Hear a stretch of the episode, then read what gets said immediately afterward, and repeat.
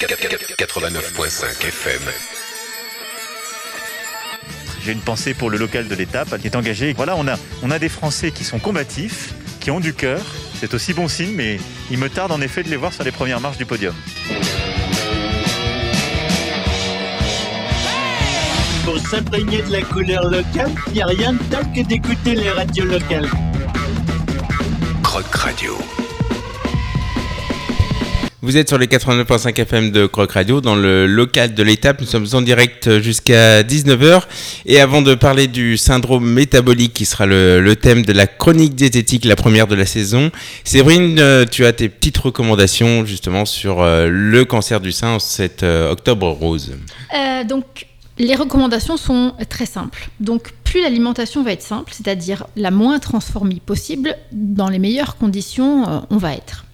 La première des choses, c'est de l'eau. Pensez à boire beaucoup, simplement parce que l'eau euh, a la fluidité nécessaire pour transporter dans le corps tous les nutriments qui sont apportés par l'alimentation, euh, mais aussi pour éliminer tous les déchets. Euh, donc les déchets qui sont liés au traitement qu'on reçoit. Et bien sûr, les déchets métaboliques habituels. Ensuite, une chose importante, pas d'autocomplémentation. Des fois, on se dit, bah tiens, je vais prendre quelques vitamines, ça va me donner un coup de boost, euh, ça va me redonner la pêche. C'est souvent, alors, on- voilà, on est un peu fatigué dans, dans ce cas-là. Pas de une- café non plus. Ce ça, c'est autre chose. Mais ça, c'est une super mauvaise idée parce qu'en fait, euh, certaines vitamines et donc euh, des minéraux sont des antioxydants. Le problème, c'est que le médicament du cancer, c'est un oxydant. C'est pour Mm. oxyder les cellules cancéreuses. Donc, quand on va prendre des antioxydants, on prend quelque chose qui va contre le traitement qu'on absorbe. Donc, surtout, pas d'automédication. C'est absolument euh, bien indispensable de comprendre ça. Et puis ensuite, le sucre. Euh, je, n'ai pas d'exactitude absolue à ce sujet-là parce que bah, c'est voilà une science humaine et qu'encore une fois c'est toujours en constante évolution. Mais euh, voilà, il est reconnu ou en tout cas euh, recommandé fortement d'éviter de manger du sucre au sens euh, goût sucré des aliments, donc de la confiture, des bonbons, des choses comme ça, parce que les cellules malades adorent ça. Les cellules cancéreuses adorent se nourrir du sucre bah, pour proliférer. Donc l'idée, c'est de leur couper le robinet, hein, de ne plus leur donner euh, ce dont elles ont envie. Le problème aussi, c'est que le sucre, c'est un, en tout cas les aliments sucrés, ce sont des grands pourvoyeurs de plaisir. Ah oui. Et, et on en a quand même un peu besoin, d'autant plus dans cette situation-là. Bah, voilà, le- c'est d'avoir être un peu vigilant, d'essayer d'en limiter la consommation au maximum, et puis de temps en Il n'y a temps, pas bah, un style de sucre qui peut être une alternative euh, Alors les sucres complets, Non euh, c'est c'est pareil. hein, Ah euh, au final, euh, c'est- l'excès de l'un ou l'excès de l'autre, c'est pas mieux. Donc, euh, de toute façon, le fructose, ça reste quand même un fruit, euh, le sucre naturel du fruit. Donc oui, c'est toujours une meilleure idée. Mais euh, des fois, quand on a envie de s'offrir du plaisir, on n'a pas envie de manger une banane, on a envie de manger une pâtisserie ou quelque chose comme ça. Donc là, on n'est plus. euh, ben voilà, encore une fois, c'est la plus grande qualité possible. Euh, et puis, euh, la- le moins de répétitions possible pendant tout le temps du traitement. Quoi. Voilà, Eh ben merci Séverine. Hop. je vous souhaite une bonne santé. faut peu pour être heureux, vraiment très peu pour être heureux. Il faut se satisfaire du nécessaire.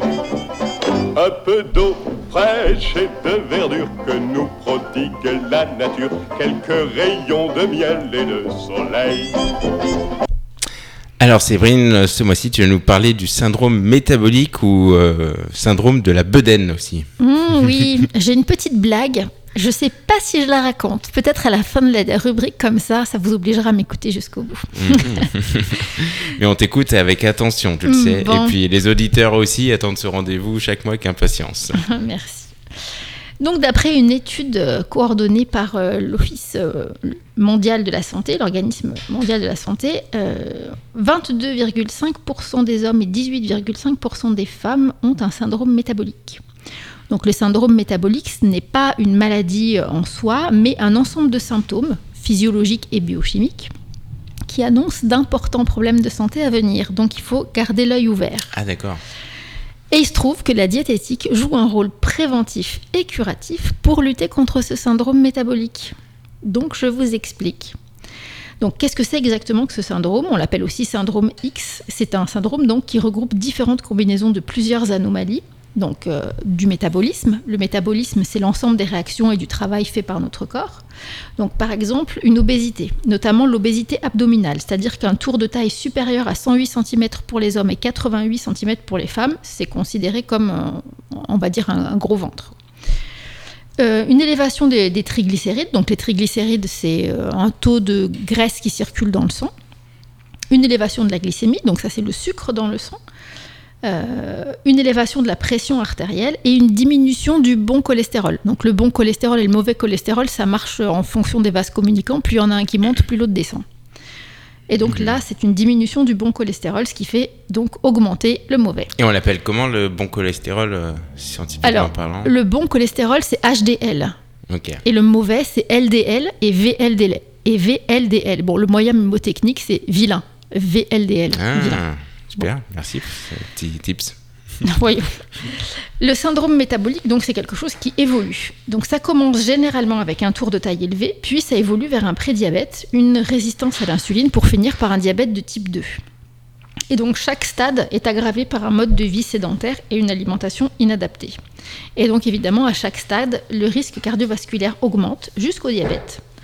Et euh, ce syndrome entraîne vraiment dans un tourbillon euh, dangereux qui expose à une morbidité, une mortalité accrue, euh, dont la multiplication du risque cardiovasculaire, donc l'infarctus du myocarde, l'accident vasculaire cérébral, etc. Et voilà, donc en France, la prévalence de ce syndrome métabolique est nettement supérieure dans les régions du nord de la France, donc on est un petit peu épargné dans notre région. Ah, c'est fou ça, par région. Mm, Oui, bon, on ne mange pas tout à fait de la même manière d'une région à l'autre. hein. On est Ah plus oui. proche de la diète méditerranéenne. Ouais, ouais. C'est ça, on, on est bien situé du coup. Mm. Et donc on remarque également que les hommes sont plus touchés que les femmes. Euh, ça augmente avec l'âge, et qu'on soit un homme ou une femme pour le coup. Euh, Voilà. Donc jusqu'à l'âge de 55-60 ans, les hommes sont les plus touchés, et ensuite, euh, bah, passé cet âge, la différence entre les sexes diminue. Donc les éléments majeurs sont l'obésité viscérale, donc c'est-à-dire la graisse qui se trouve à l'intérieur du ventre, au milieu des viscères, et la résistance à l'insuline. Donc on ne sait pas vraiment lequel des deux est responsable de l'autre, mais en tout cas ces deux symptômes sont fortement interdépendants. Alors maintenant, je vais vous parler de la graisse abdominale parce qu'en fait, il existe différents euh, types de, de graisse. Donc il y a le tissu adipeux sous-cutané, donc le tissu adipeux, c'est-à-dire le tissu gras, et qui se trouve donc juste sous la peau, euh, entre les muscles et la peau. Euh, Il est en- majoritairement présent dans les par- parties inférieures du corps, par exemple les fesses, les cuisses, euh, voilà, éventuellement les bras. Et puis il y a le tissu adipeux, donc périviscéral ou viscéral, qui est lui localisé dans la cavité abdominale, derrière les muscles euh, abdominaux. Donc pour un IMC, donc un indice de masse corporelle euh, pratiquement identique, on peut avoir une répartition de la graisse complètement différente. Ça montre encore une fois la limite de l'IMC dont on avait déjà parlé euh, précédemment. C'est une notion qui est importante à avoir parce qu'un IMC élevé ne veut pas forcément dire mauvaise santé. Pas à tous les coups en tout cas, c'est pas du 100%. Et donc la connaissance de cette répartition, c'est vraiment très important pour déterminer bah, d'éventuelles futures maladies, et notamment l'apparition de ce syndrome métabolique et de ses complications. Plus le tissu euh, périviscéral est important, plus il y a de symptômes associés au syndrome métabolique. Par exemple, une baisse de la tolérance au glucose, donc on tolère moins bien un taux de sucre élevé dans le sang, une hypertension artérielle, des triglycérides élevés, le taux de, mauvais cholestérol élevé et donc euh, en baisse pour le, le bon cholestérol, et puis une hyperinsulinémie. Ce qui n'est pas du tout le cas pour le tissu adipeux sous-cutané qui lui ne pose aucun problème de cet ordre-là. Alors, le tissu gras, c'est pas vraiment euh, seulement un organe de stockage d'énergie. Il fait plein plein de choses. Il est capable de sécréter de nombreuses substances, des facteurs de croissance, des hormones, et, tout un tas de substances qui ont des propriétés régulatrices. Par exemple, la leptine, c'est une hormone qui est impliquée dans le contrôle euh, des régulations énergétiques. Euh, et un tas d'autres protéines. hein. Il peut produire des stéroïdes sexuels, des facteurs de complément, enfin voilà, et, des, et des, en- des acides gras libres, ce qui fait monter ou descendre les triglycérides. Donc, je vais vous parler de la leptine. En situation normale, la graisse, euh, donc euh, les graisses commencent par être stockées quand, euh, quand on mange. Et puis, euh, en même temps que le stockage des graisses augmente, la leptine, donc l'hormone qui est émise par le tissu adipeux, adipeux, augmente et envoie un message au cerveau pour dire c'est bon, j'ai assez de réserves de graisse, tu peux arrêter de stocker et puis augmenter le métabolisme, c'est-à-dire augmenter euh, la combustion. Et c'est comme ça que l'organisme autorégule naturellement ses réserves en diminuant la faim et en augmentant la vitesse de combustion. Et quand on fait un régime, donc les adipocytes, c'est-à-dire les cellules graisseuses, euh, commencent à diminuer de taille, le niveau de la leptine diminue aussi, et du coup le message reçu par le cerveau est je n'ai plus beaucoup de réserves, diminue le métabolisme, donc brûle moins Ah pour faire la même cercle, chose. C'est ça. Et donc, chez les personnes qui présentent un surpoids, et notamment périviscéral, à cause de l'état inflammatoire qui est induit par le surpoids, eh bien, il y a un autre scénario qui se met en place, euh, dans lequel le message de la leptine ne parvient plus au cerveau.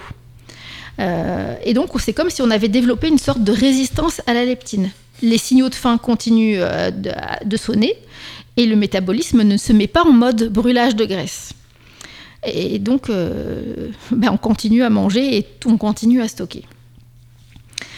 Et, voilà donc, et ce tour de taille élevée va ensuite provoquer l'apparition d'une insulinorésistance. C'est-à-dire que là aussi, les cellules se mettent à répondre moins bien à la sécrétion d'insuline, malgré un fonctionnement complètement normal du pancréas. Donc c'est le pancréas, euh, voilà, je le rappelle, qui sécrète l'insuline. Et donc, bah, ce qui se passe, c'est que le glucose reste dans le sang et l'hyperglycémie s'accentue qui entraîne à son tour d'autres problèmes comme l'hyperinsulinémie. Euh, donc c'est- c'est comme l'insuline ne fonctionne plus, elle ne se- elle n'envoie plus son message aux cellules, bah, l'insuline reste dans le sang en provoquant d'autres problèmes et notamment une augmentation des, des triglycérides. Et c'est pour ça que on appelle ce diabète qui est provoqué par le syndrome métabolique un diabète gras. Parce qu'en plus du glucose qui circule dans le sang, on a aussi des triglycérides et du mauvais cholestérol. Ah oui. Et ça, faut l'éliminer. Eh ben, autant que possible, oui, pour aller bien. Et donc, parce que sinon, on a de nombreuses cons- conséquences au niveau cardiovasculaire. Bah, déjà, la- l'apparition d'une hypertension, simplement parce que le sang est beaucoup plus épais en raison de la présence de sucre dans le sang. Et une, agréva- une- une aggravation de ce qu'on appelle l'agrégation plaquettaire. C'est les plaques d'athérome. C'est les plaques de cholestérol qui viennent se promener dans les artères et qui viennent les boucher. D'accord. Vous imaginez à quel point c'est grave. Et donc l'ensemble de ces phénomènes bah, aboutissent régulièrement, vite fait à euh, l'apparition de, ces fameuses plaques d'athérosclérose. Donc en conclusion sur le syndrome métabolique, bah, cette prise en charge commence par des règles diététiques dans le but de diminuer simplement la proportion de graisse périviscérale. Euh, on vise en général une diminution du poids de 5 à 15 ce qui est un objectif assez réaliste. Et finalement, c'est pas forcément beaucoup, beaucoup de poids, mais ça entraîne déjà des bénéfices très importants pour la santé. La pratique évidemment d'une activité physique régulière, d'intensité modérée, euh, juste pour bien sûr améliorer le contrôle du poids, mais aussi pour l'amélioration de la situation euh, générale du métabolisme. Donc, euh, l'idée, c'est d'augmenter son niveau d'activité dans la vie quotidienne. Il ne s'agit pas de grimper au mur, mais de marcher régulièrement, de monter, prendre les escaliers chaque jour, éventuellement de faire un peu de- d'étirement, de gym douce, etc. Euh, donc, pour en revenir à cette diminution de 10% du poids, ça représente à peu près 30% de l'adiposité du ventre. Donc, c'est un, Ah c'est oui, un bon rapport, c'est intéressant. coup, ouais. Ouais, c'est ça.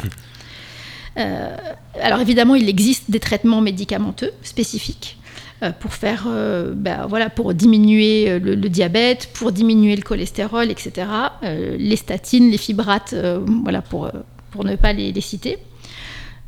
À vous de choisir si vous préférez une démarche active, effectivement, qui demande un effort de, bah, de, de prendre en main son hygiène diététique, ou plutôt passive, c'est-à-dire de manger des médicaments, en sachant que malgré tout, la situation continuera de s'aggraver, même avec la prise de médicaments.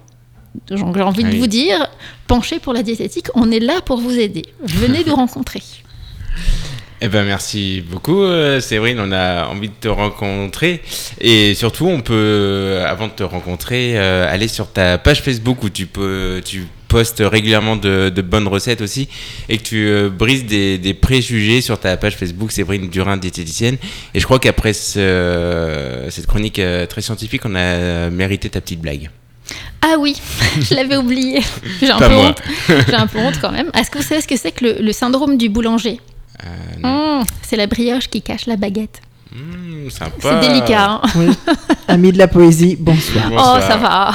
Et il y en aura dans le calumet de la page de la poésie en attendant euh, en transition avec Puis ça euh, sera le pain, donc ça ira très bien. un groupe local euh, qui n'a plus fait parler d'eux depuis un moment, les petites nacelles. Et puis euh, avec un, un titre qui fait référence à cette chronique diététique de Séverine. À réécouter demain dans la rediff de jeudi à 8h. Passé la trentaine, j'aurais aimé nous épargner une cent millième rengaine, un témoignage du cap passé. Oui, mais voilà. Aujourd'hui, ça prend des proportions énormes, car ma balance s'est emballée. Le compteur dépasse les bornes de trois écarts mal négociés. Et puis voilà. Je prends du bide, je prends des rides, je prends des bides, je suis à bout. Je prends du bide, je prends des rides, je prends des bides, je prends même des jours. Je gonfle.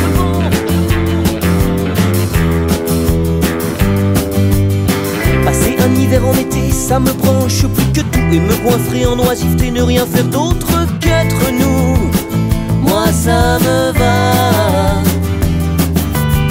Croquer la chanson rien pour toi, me rassasier de l'auditoire Sucrer surtout ne plus saler les paroles de notre histoire Voici le résultat Je prends du bide, je prends des rides, je prends des bides, je suis à bout. Je prends du bide, je prends des rides, je prends des bides, je prends même des jours.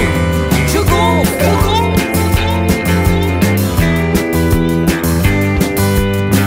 Superflu dans mon confort, Du gras, même un peu sur les bords. la cellulite sur l'ambition, 2-3 kilos de frustration. l'embonpoint collé aux idéaux, une carence en alter ego, la peau d'orange entre toi et moi, des petits de mauvaise foi. Passé la trentaine, j'aurais aimé nous épargner une cent millième rengaine, un témoignage du cap passé. Oui, mais voilà. Ça prend des proportions énormes car la balance s'est emballée. Le compteur dépasse les bornes de trois écarts mal négociés. Et puis voilà. Je prends du bide, je prends des rides, je prends des bides, je suis à bout. Je prends du bide,